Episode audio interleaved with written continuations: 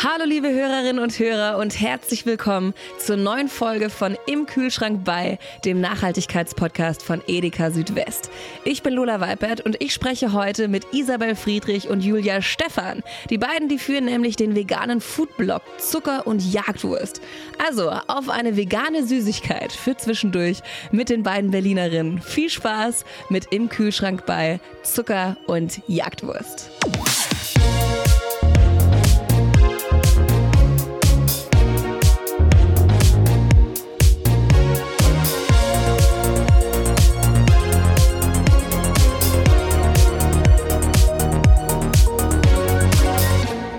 Bei mir ist heute wieder geballte Frauenpower. Nicht nur eine Frau ist heute im Podcast, nicht nur zwei. Wir sind insgesamt drei Frauen, also schnallt euch an. Zum einen Isabel Friedrich, zum anderen Julia Stephan und meine Wenigkeit.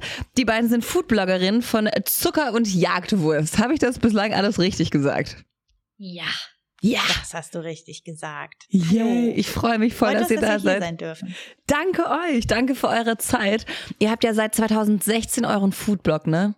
Ja. Ja, wir haben jetzt tatsächlich vor kurzem Geburtstag gefeiert. Ey, Ist krass. Könnt ihr euch noch komplett an alles zurückerinnern?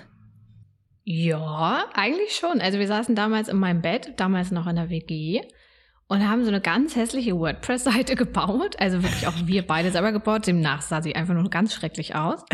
Und dann haben wir einfach irgendwann auf ähm, Publish gedrückt, haben uns gefreut, wussten auch, dass das jetzt wahrscheinlich niemanden juckt außer uns, aber es war irgendwie trotzdem ein schöner Tag für uns.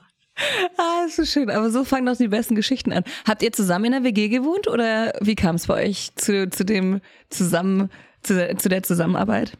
Nee, also in der WG haben wir nicht zusammen gewohnt. Wir haben beide früher beim Online-Magazin mit Vergnügen gearbeitet.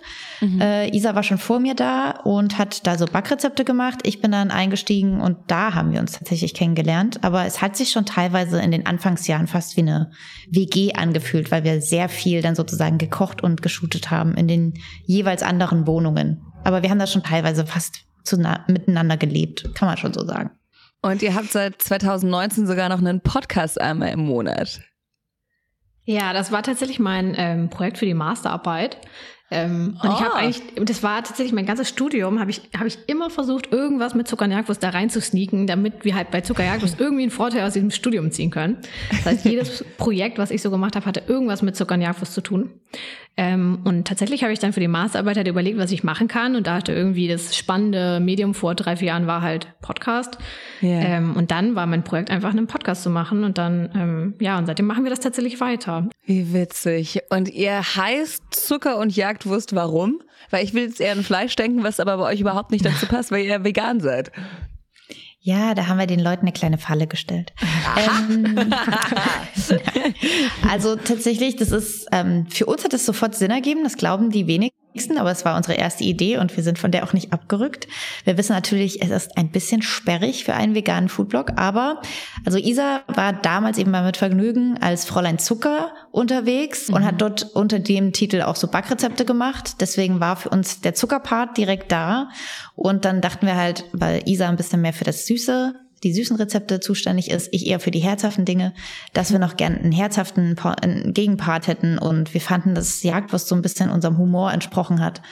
Dass das nicht alles so ernst ist, natürlich alles ernsthaft vegan, aber nicht alles so super ernst und ohne Augenzwinkern. Die Rezepte sind alle ein bisschen, naja, ich sag mal so, die haben schon auch, das ist nicht unbedingt das Klassische, was du unter veganem Essen dir vielleicht vorstellst. Und ich finde, bis heute passt der Name deswegen ganz gut. Du sagst schon, ihr habt, ihr habt ein bisschen andere Rezepte. Was würdest du sagen, macht euch aus? Ja, im Prinzip, ich glaube, das hat sich jetzt nach und nach so ein bisschen herausentwickelt. Wir sind da jetzt nicht mit einem krassen Konzept äh, damals äh, gestartet und haben gedacht, so soll das sein, sondern wir haben im Prinzip einfach das gekocht und auf den Blog gestellt, was wir einfach privat auch essen. Und das ist natürlich auch mal ein Salat. Es ist nicht so, dass wir die ganze Zeit nur High Carb essen, aber es sind einfach schon eigentlich relativ, in Anführungszeichen, normale Gerichte. Und ich glaube, das gab es relativ lang nicht so verbreitet. Das, ich glaube, alle sind immer davon ausgegangen, dass veganes Essen heißt, man isst nur Grünzeug, man isst den ganzen Tag Chia Bowls. Und das hat sich bei uns aber immer und immer weiterentwickelt, dass wir einfach so Comfort Food einfach mögen. Also deftige Sachen, auch Gerichte aus unserer Kindheit. Ähm, das kann sozusagen von Königsberger Klopsen sein, bis zu, dass wir im letzten Jahr einen Kuchen aus Macaroni gebacken haben, der sozusagen wie die herzhafte Variante eines Geburtstagskuchens ist, ohne Kerzen und stattdessen mit veganen Hackbällchen drauf. Also das macht uns auf jeden Fall Spaß, weil uns das privat einfach Spaß macht, solche Dinge zu essen und ich glaube, das ist dann sozusagen wahrscheinlich das, was dann irgendwie anders ist als vielleicht auf anderen Blogs. Ja, wir sprechen gleich nochmal im Detail über alles, aber bevor wir hier in die Tiefe gehen, will ich mit euch einen kurzen Fragenhagel machen. Habt ihr Bock Oha. oder habt ihr Bock? Oh, Angst haben wir. Am besten richtig schön kreuz und quer antworten, damit jeder noch verwirrter ist als ohnehin schon. Vor allem von all den Stimmen, drei Stimmen mhm. auf einem Haufen. Es wird, oh es wird, richtig schön. Aber wir haben alle drei verschiedene Stimmen. Das kriegen, kriegen wir schon hin. So, Nummer eins. Für unterwegs. Vegane Sandwiches kaufen oder lieber aufwendiges Meal Prep? Sandwiches. Ich auch. Meal Prep ist toll, aber es ist auch geil, mhm. sowas mal auszuprobieren, was es eigentlich mittlerweile so gibt am, auf dem veganen Markt. Ich muss aber leider sagen, mich hatte schon oft enttäuscht, wenn ich mit dem Auto mhm. unterwegs war. Du gehst an irgendeine Tanke, an irgendeine Raststecke, da gibt's nur irgendeine räudige Bockwurst und das war's. Und oft ist nichts Vegetarisches und noch weniger Veganes vertreten. Geht's euch auch so? Ja. Ja, das ist richtig traurig. Dann ist, auf jeden Fall. Dann ist man auf jeden Fall, äh, bereut man das, dass man nicht doch aufwendiges Meal Prep betrieben hat. Beziehungsweise muss ich sagen, ich mache zumindest kein aufwendiges Meal Prep, aber ich habe definitiv trotzdem immer Snacks dabei. Was, was sind so easy Snacks, die man, die, die, die, die du dann immer mitnimmst? Tatsächlich ziemlich, aber das ist äh, Obst und Gemüse, wow, äh, ist aber trotzdem tatsächlich immer ganz gut. Ansonsten auch immer irgendwelche Cracker. Es muss jetzt eben gar nichts unbedingt selbstgemachtes sein, aber allein, dass man irgendwelche, ja, also ich finde, ja, das klingt jetzt wirklich richtig oll, nachdem ich gerade gesagt habe, wir sind, wir machen das vielleicht nicht ganz standard vegan. Wenn ich jetzt sage, dass ich Nüsse tatsächlich Hör auf.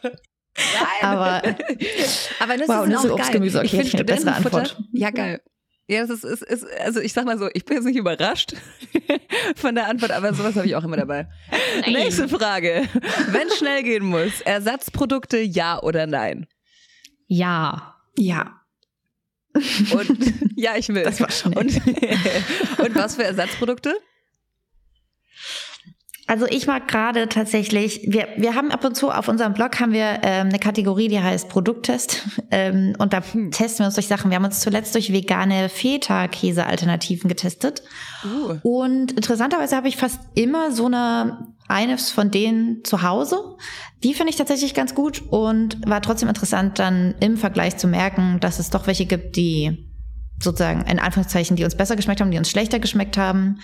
Ähm, das habe ich tatsächlich, glaube ich, immer da. Und ich muss auch sagen, die veganen Hähnchensachen hm. ähm, sind unfassbar äh, oh, yeah. nah in meiner Erinnerung dran und höre ich zumindest auch von Freundinnen, die ähm, kein, äh, die trotzdem noch Fleisch auch essen äh, dass da tatsächlich, dass man da schon relativ weit ist, dass man wirklich nicht mehr unbedingt Hähnchen essen müsste.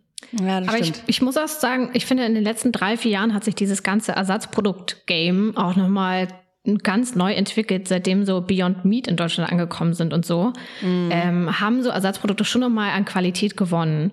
Ähm, also wenn du jetzt dir einen Quark holst, wenn du dir jetzt einen Feta holst oder irgendwie mal so ein Burger Patty, schmecken die viel, viel, viel besser als noch vor zehn Jahren. Also ähm, ich finde, jetzt kann man auch nochmal ähm, diese ganzen Ersatzprodukte, glaube ich, noch viel lieber kaufen, weil man sich denkt, jetzt schmecken die wenigstens gut.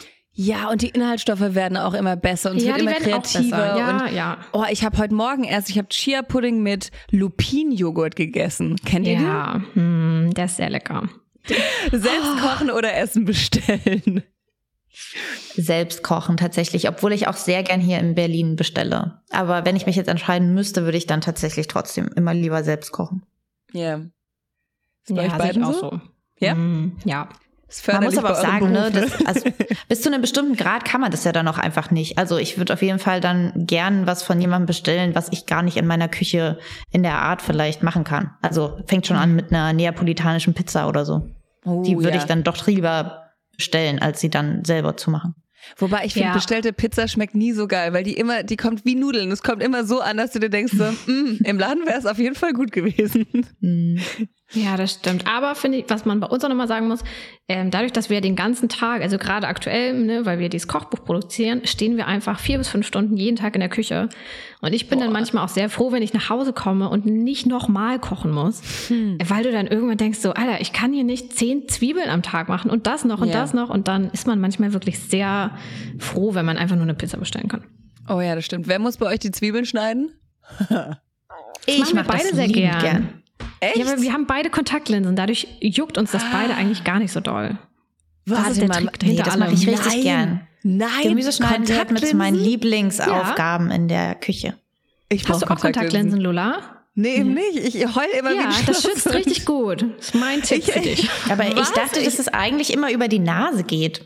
Okay, unser Fragenhagel. Er nimmt schon wieder Fahrt auf. lieber kochen oder lieber darüber bloggen? Das ist schwierig. Hm, ja. Ich würde auch gerade, also in dem Moment, in dem du jetzt die Frage stellst, würde ich aktuell sagen, einfach gern auch mal einfach kochen. Mhm. Ich liebe es auch darüber zu bloggen, aber wie Isa schon sagte, wir fotografieren gerade Rezepte für unser erstes Kochbuch und äh, man bedenkt halt so viel. Also ich meine das so im Sinne, ich würde gern einfach mal wieder abends einfach so in meinen Kühlschrank gucken und in meine Vorratskammer und einfach kochen und am Ende kommt da irgendwas bei raus. Aktuell eigentlich jedes Essen, das wir privat auch kochen, hat irgendwas mit dem Kochbuch zu tun, weil wir es testen, weil wir es entwickeln, weil wir dann noch andere Sachen für den Blog machen. Deswegen aktuell in diesem Moment einfach mal Kopf ausschalten und einfach drauf loskochen, finde ich ganz gut. Was darf in eurem Kühlschrank niemals fehlen?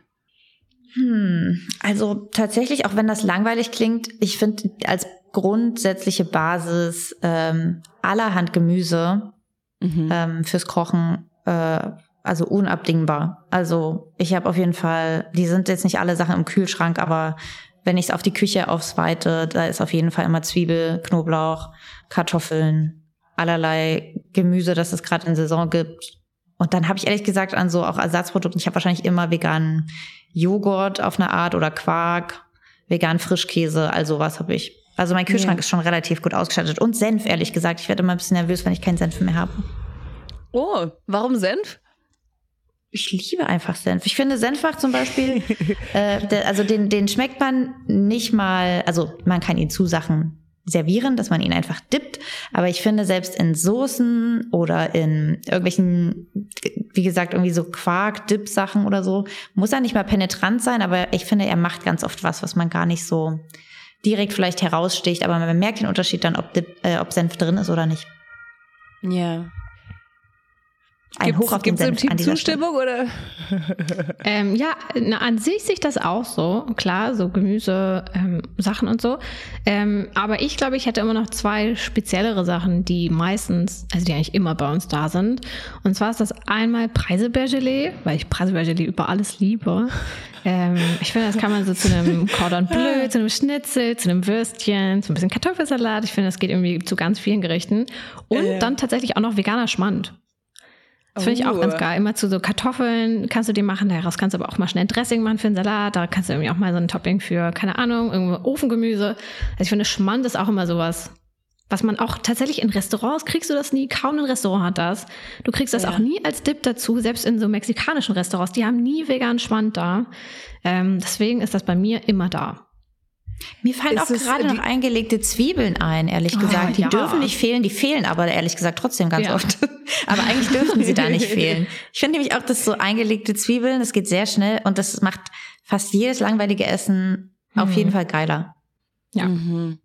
Okay, ihr, ihr, habt euch auf jeden Fall jeweils auf ein Produkt beschränkt. Das finde ich oh, richtig Gott. gut. ich find, oh, wir, bleiben, wir bleiben bei Preiselbeer und Senf. Das finde ich richtig, richtig, richtig geil. Ich stelle mir gerade so einen Kühlschrank einfach nur voller Senf vor. Was ist euer all-time favorite food? Oha. Oh solche das Fragen. Ist gemein, ne? Da, da denke ich jetzt wochenlang drüber. Jetzt kommt gleich Senf. äh, mit schlechtem Gewissen. Bratwurst. Du willst jetzt wieder Brat eine Sache wissen, nehme ich an, oder? Ja, ich frage schon mal vorab. Selbstverständlich. Mhm. Was ist du Ich kann schon mal was sagen. Oh ja. Ich würde eine vegane Bolognese nehmen. Ich finde, oh, die, ist, die kannst du immer essen. Das geht irgendwie relativ schnell. Es macht immer alle glücklich am Tisch. Also das ist so ein yeah. Crowd-Pleaser. Ähm, deswegen würde ich immer mich, ich fände eine Bollo, fände ich glaube ich immer gut. Würde ich nie mhm. was gegen sagen. Wie machst du die? Ähm, es gibt ja im Veganen verschiedene Möglichkeiten, ne? Auf Linsenbasis oder mit veganem Hack oder mit so Sojagranulat, was man ja erstmal einweichen muss und so. Ähm, und tatsächlich ist die beste Variante entweder halt so richtig, richtig gutes, richtig guten frischen Hackersatz oder tatsächlich mit Sojagranulat. Da finde ich zumindest die Konsistenz am besten. Bohle ist schon mal Alltime Favorite Food Nummer eins. Was ist Nummer zwei? Naja, ich würde jetzt trotzdem auf den Klassiker ähm, Kartoffeln und Quark gehen. Mm. aber ich habe schon wieder ganz schlechtes Gewissen allen anderen Rezepten gegenüber. Aber das ist tatsächlich das Essen, was bei mir jede Woche mindestens einmal gibt. Ja. Oh, Mit Leinöl, wichtig. Und veganer ah. Leberwurst. Korrekt. Das ist aber die Ossi-Variante. Die Senf. musste ich erst ähm, Isa erklären. Oh, wenn man an unser Essen denkt, hat man nichts Frisches im Kopf, oder? Man denkt jetzt nur an Kartoffeln, Senf, so eine Bollo. Es ist alles richtig unattraktives Essen. Naja. Ich finde, es klingt lecker irgendwie. hm. Ich würde spätestens jetzt auf euren Blog, äh, Blog vor allem, auf euren Blog gehen, um einfach mal rauszufinden, was da sonst noch so ist.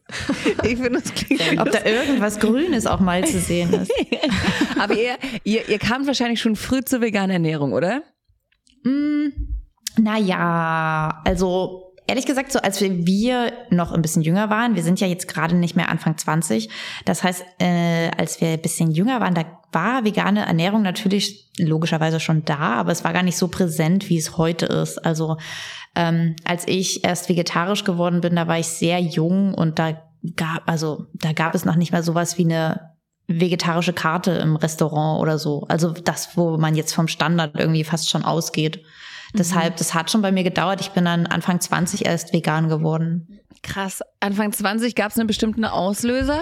Oder fandest du es plötzlich einfach spannender, hm. leckerer? Was war bei dir? Nee, es war im Prinzip was, die konsequente ähm, Fortführung davon, dass ich ähm, halt schon vegetarisch war und das hätte, also ich weiß leider nicht mehr genau, was das genau für ein Beitrag war, aber ich war da so 12, 13 oder so. Und das war aber für mich so ein bisschen dieses Schlüsselerlebnis, dass ähm, dass ich auf einmal gemerkt habe, so, oh stimmt, das hat ja wirklich gelebt. Also es ist nicht so, dass ich nicht vorher wusste, was Fleisch ist und Wurst ist. Ähm, unser Funfact ist ja auch immer noch, dass ich früher eigentlich sehr gern Wurst gegessen habe und als Kind Wurstverkäuferin werden wollte, eine kurze Zeit. Nein. Ähm, und dann habe ich, irgendwie ist das dann nicht mehr aus meinem Kopf gegangen und ist es bis heute nicht. Und ich habe mich da aber jetzt in dem Alter tatsächlich, also ich, deswegen finde ich auch diese ganze ähm, ähm, Bewegung jetzt mit so jungen Erwachsenen super interessant, weil die sich viel mehr Gedanken machen und finde ich viel ja. weiterentwickelt sind, als ich das in dem Alter war. Ich habe mich da nicht noch weiter damit beschäftigt. Ich wusste irgendwie das Tierwohl oder so. Also ich liebe Tiere und deswegen ging das für mich nicht mehr klar und ich habe ab, ab, dem Tag dann kein Fleisch mehr gegessen. Aber dann erstmal weiterzudenken zur Milchproduktion war auf jeden Fall noch nicht so weit. Aber das war dann sozusagen mit Ende, äh, mit Anfang 20 war das dann schon so, dass ich dann beim Einkaufen auf einmal dachte, dass es eigentlich überhaupt keinen Sinn ergibt, gerade für meine Einstellung und Überzeugung, dass ich das jetzt noch konsumiere, aber kein Fleisch und Fisch, äh, Fisch und deswegen äh, ja, habe ich dann wirklich so beim Griff zur Milch gefühlt, äh, hat es in meinem Kopf gerattert und dann war ich so, okay, äh, das geht eigentlich nicht ja. für mich. Was bei, was, was bei, ja. Bei mir war es tatsächlich auch ähm, in einem ähnlichen Alter. Also bei mir war es so mit 18. Mhm. Ähm, das war so bei mir die Zeit, als ich dann bei meinen Eltern ausgezogen bin und angefangen habe zu studieren. Yeah. Und bei mir kam das aber tatsächlich eher durch Familie und Freunde, ähm, weil ich so ein paar FreundInnen im Umkreis hatte, die schon vegetarisch oder vegan gelebt haben. Und durch die kam ich dann halt so ein bisschen dazu und habe mich dann auch eingelesen. Und bei mir war es dann auch, dass tatsächlich das Tierwohl einfach der Auslöser war. Yeah. Und dann über die Zeit ne, dachte man sich dann, ja stimmt, es ist auch irgendwie gesünder man macht auch was für den Planeten. Also über die Jahre kamen dann noch mehr Gründe hinzu, aber Auslöser waren bei mir auch die Tiere. Wann seid ihr dann wirklich dazu gekommen, darüber zu bloggen? Ihr seid, also ihr habt schon gesagt, dass ihr, dass, dass es so ein fast schon eine Idee miteinander war, oder? Mm, also als ich bei Mitvergnügen war, habe ich ja eh dieses Backvergnügen gemacht. Das heißt, ich habe ja schon sozusagen, bevor es Zuckernerkos gab, darüber gebloggt, also über Kuchen. Aber mhm. damals war das eben so, dass ähm, da stand dann halt Butter und was für eine Butter man nimmt, das war dann jedem selber überlassen. Ich habe dann halt vegane genommen, aber im Endeffekt konnte man dann nehmen, was man wollte. Ähm, genau, aber wir haben uns ja da kennengelernt und haben halt relativ früh schon gemerkt, ne, wir sind beide vegan, dann hat man irgendwie was zu quasseln, dann trifft man sich immer, geht zusammen essen und so weiter und so fort. Yeah. Aber die initiale Idee hatte dann tatsächlich eher ein Bekannter von uns, der dann meinte, macht es doch einfach mal. Setzt euch doch mal zusammen und blockt was, weil Isa macht viel süß, du isst gerne herzhaft, das passt doch total gut. Und ich glaube, wir hatten uns beide auch schon so ein bisschen mal so Gedanken gemacht, aber so den, den letzten Schubser hat uns dann tatsächlich eher jemand Drittes gegeben. Und ihr könnt euch noch gut daran erinnern, wie ihr den ersten Blogpost wahrscheinlich abgesetzt habt. Wisst ihr auch noch, worum es ging?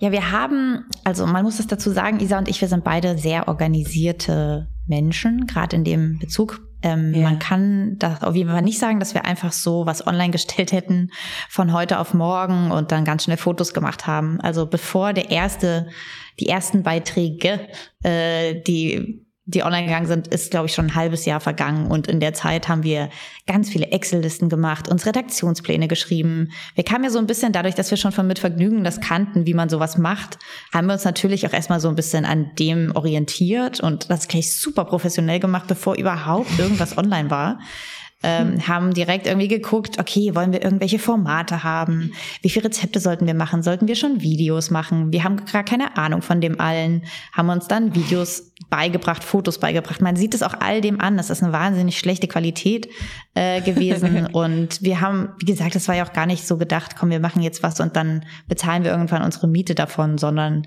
ja. wir hatten einfach Bock darauf, unsere Rezepte irgendwo hinzupacken. Im Prinzip damit unsere Familien, wenn wir zu Besuch sind, direkt wissen, okay, okay, hier, so geht die Bollo oder so, in ja. dem Sinne. Ähm, das heißt, ich glaube, die ersten Rezepte, das war richtig so ein Batch. Da war irgendwie ein veganer Hefeteig, eine vegane Mayo, vegane Mac and Cheese, glaube ich, dabei. Was sind so gute, schnelle, leckere Gerichte, die vegan und nahrhaft sind? Also ich finde alles wirklich an so Pasta plus X, also ne, das ist ja auch ganz oft, dass wir ähm, Nachrichten bekommen von Menschen, die dann sagen, ich bin bei meiner Familie, was fällt euch irgendein Essen ein, das alle glücklich stellt, weil eigentlich ist es immer kompliziert und man muss oft einfach sagen, das sind viele Rezepte, die man sowieso kocht, äh, sind wahrscheinlich schon aus Versehen vegan. Also mhm. so ne, die einfachsten Sachen. Es gibt eine ähm, drei Minuten Tomatensauce, die kommt nicht von uns, ähm, ein anderes Rezept von einer äh, Frau und die nimmt einfach ähm, Tomaten aus der Dose, Butter, slash, du nimmst dann vegane Butter und eine ganze Zwiebel. Das lässt du ganz lange einfach köcheln auf deinem Herd, dann pürierst du alles durch oder nimmst die Zwiebel raus, fertig schieß.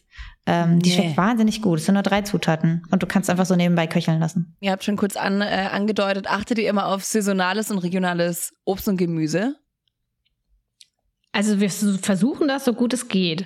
Teilweise ist es für den Blog ein bisschen schwierig, weil wir natürlich Rezepte schon produzieren müssen, ähm, Wochen bevor sie dann online gehen. Mhm. Das heißt, gerade in so ähm, saisonalen Zeiten wie jetzt ne, mit Spargel oder Rhabarber ähm, müssen wir meistens ähm, oder dann hat auch die Girls hier im Büro durch tausend Supermärkte schlendern und den ersten Rhabarber irgendwie des Jahres zu ergattern, damit unsere Rezepte dann noch kommen, wenn immer noch Rhabarber-Saison ist. Das ist manchmal so ein bisschen tricky mit so Saison, aber an sich, klar, versuchen wir das auf jeden Fall immer so gut es geht zu machen. Ja. Ja, wir haben uns auch in letzter Zeit viel tatsächlich mit dem Thema nochmal neu beschäftigt. Ähm, mhm. Ja, und das ist auf jeden Fall, man lernt dann nicht aus, auf jeden Fall. Also wir haben jetzt erst letztens uns ähm, genau mit der Thematik beschäftigt, ob denn sozusagen Regionalität um jeden Preis alles schlägt, ähm, im Sinne von, jetzt mal rein äh, fiktiv, wenn du jetzt auf einmal eine Mango in Deutschland anbauen könntest sozusagen, ist es dann wirklich das Ding oder ist es dann nicht doch eigentlich besser, du holst die Mango von da, wo sie auch wirklich wächst ja. äh, und lässt sie dann im Prinzip, also ist natürlich ein Transportweg und alles, aber gibt's ja nicht viel mehr Komponenten noch, die da mit reinspielen und im Endeffekt dann vielleicht doch dann am Ende eigentlich das nach, die nachhaltigere Variante fast noch sind. Also das ist ein super interessantes Thema. Es ist natürlich immer super wichtig, auf das zu achten, aber ich glaube, man, manchmal ist es einfach gar nicht so einfach, wie man sich das denkt. Ja. Bedeutet für euch vegane Ernährung auch immer direkt Nachhaltigkeit? Nein, auf gar keinen nee, ne? Fall. Ne? Es ist genauso wie vegan ist gesund. Das ist halt auch Quatsch. Du kannst den ganzen Tag nur Pommes essen, dann bist du zwar vegan, aber es ist halt null gesund. Mm. Und so kannst du natürlich auch den ganzen Tag ähm, ganz, ganz unnachhaltige, richtig stark verarbeitete Produkte essen, die zwar vegan sind, aber im Endeffekt sind die nicht gesund und auch nicht besonders nachhaltig. Ähm, ja. Umso weniger verarbeitet natürlich, desto besser. Aber ähm, ich finde, das ist auf jeden Fall, das geht nicht Hand in Hand. Ja, ich finde es zum Beispiel auch sehr witzig, ne, die Klischees von Avocado-Toast und Mandelmilchlatte, wo viele sich die Nachhaltigkeit auf die Stirn schreiben, wo ich mir aber denke so, ah, Weißt du, wie viel Wasser der Avocado braucht? Auf jeden Fall schon, aber andererseits denke ich mir dann trotzdem, also lieber finde ich, ähm, trinkst du die Mandelmilch, als dass du die Kuhmilch trinkst. Also da ja. bist du immer noch im Punkto Nachhaltigkeit. Am Ende des Tages dann eigentlich doch zumindest besser. Also es ist auch diese, es ist ja manchmal ganz schwierig, dieser Anspruch, den Menschen teilweise an ähm, vegane Ernährung oder so haben. Es gibt, ist mhm. natürlich dann nicht alles perfekt und ähm, dann, keine Ahnung, verbietest du dir vielleicht ein Avocado-Toast, aber das bekommst du manchmal tatsächlich von Menschen gesagt, die überhaupt nicht darauf achten. Und das ist manchmal so ein bisschen, ja, finde ich ein bisschen kompliziert. Ne? Also man gibt sich auf jeden Fall Mühe und dann ja. ist es nicht perfekt und dann ist ja aber, finde ich, auch nicht der Trugschluss, dann, dann kannst du es ganz lassen.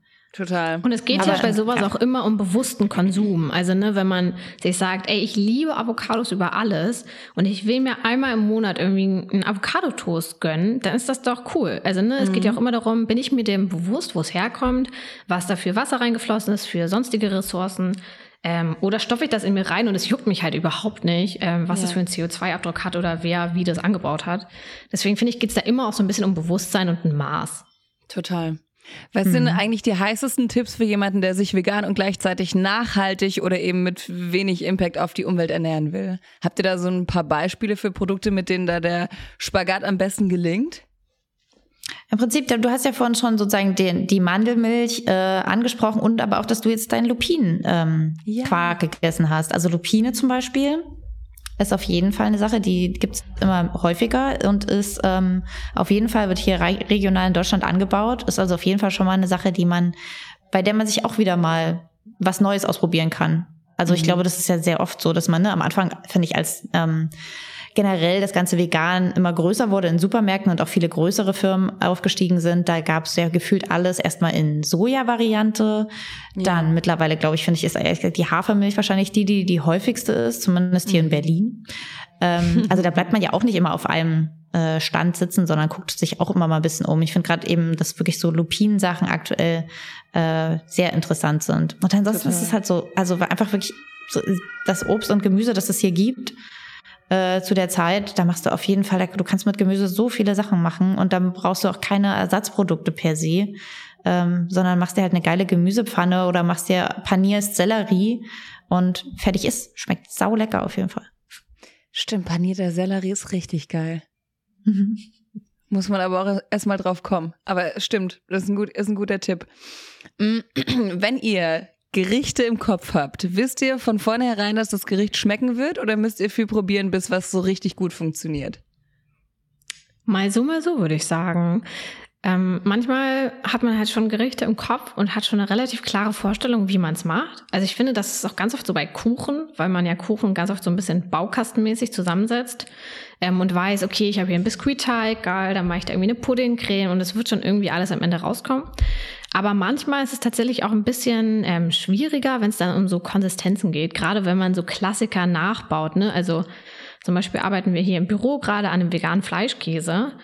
Und da musst du einfach ein bisschen dran rumbasteln, bis du diese perfekte Konsistenz, bis die Farbe stimmt, bis es außen knusprig und innen weich ist, aber trotzdem glatt und nicht zu eine matschige Konsistenz. Ne? Und das dauert dann tatsächlich ähm, bis man da irgendwann mit dem Ergebnis zufrieden ist. Also es gibt manche yeah. Rezepte, die gehen easy und manche sind echt richtig, richtig anstrengend.